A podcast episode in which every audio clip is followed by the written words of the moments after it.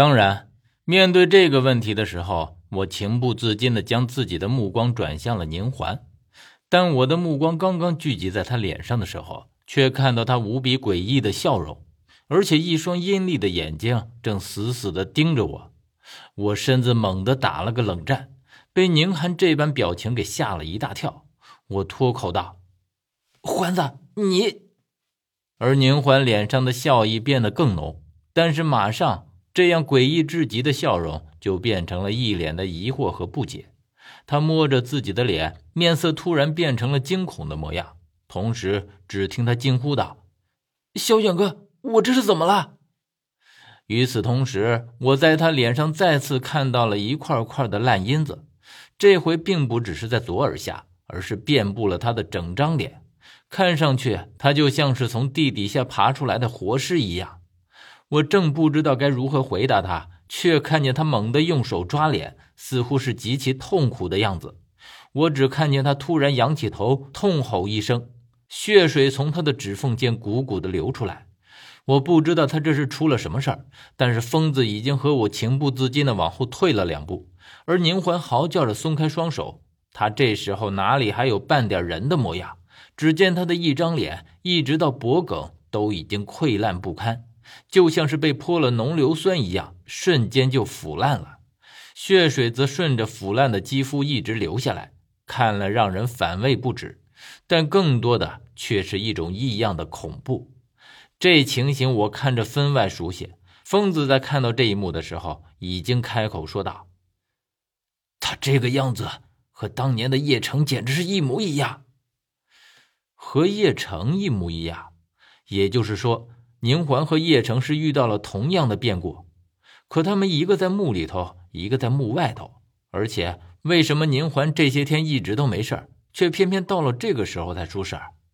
我的脑海里飞速的闪动着这个念头，但我的耳朵也同样没有漏下宁环发出的声音。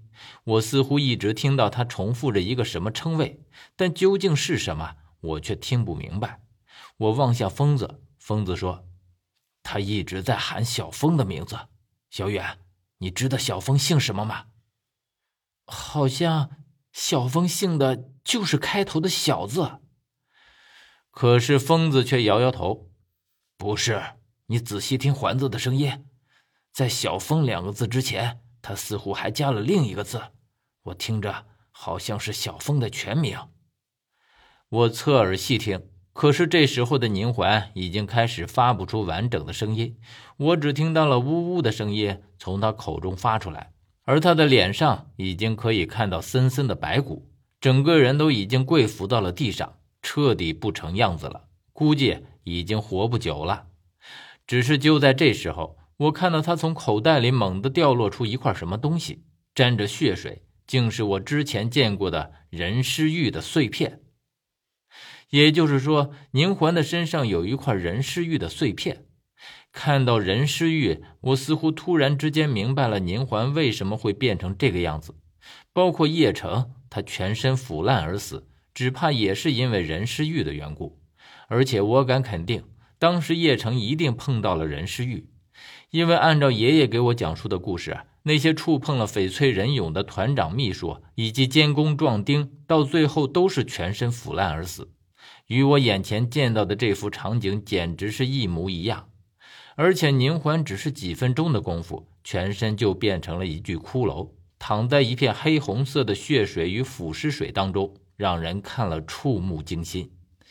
只是我这个念头一升腾起，就有了新的疑问，那就是我从小就碰过那块人尸玉碎片，为什么我就从来没事儿？难道叶晨和宁环还遇到了其他的变故？可是我想来想去，能和爷爷故事里吻合的场景就是碰到人尸玉，而且爷爷讲给我的故事里也是因为那些人触碰到了人尸玉的缘故。可为什么我触碰了就没事呢？难不成那块人尸玉已经被爷爷处理过，没有这样厉害的功效了不成？我一时间想着这些事儿，而且身子不由自主的已经蹲下，打算将那块人尸玉碎片给捡起来。因为我除了刚刚想到的这个疑惑之外，还有另外一个疑惑，那就是我每次看到的人尸玉都是巴掌大小，似乎与爷爷给我的那块是一模一样。所以我想看看这块究竟是不是我小时候经常把玩的那块。可是我的手却在即将拿起人尸玉碎片的时候，猛地被疯子拽住。他惊呼道：“你不要命了？去碰那东西！”我这时才突然回过神来，手僵在空中，可是眼睛却始终停留在这块人尸玉碎片上。最后我还是没有捡起它，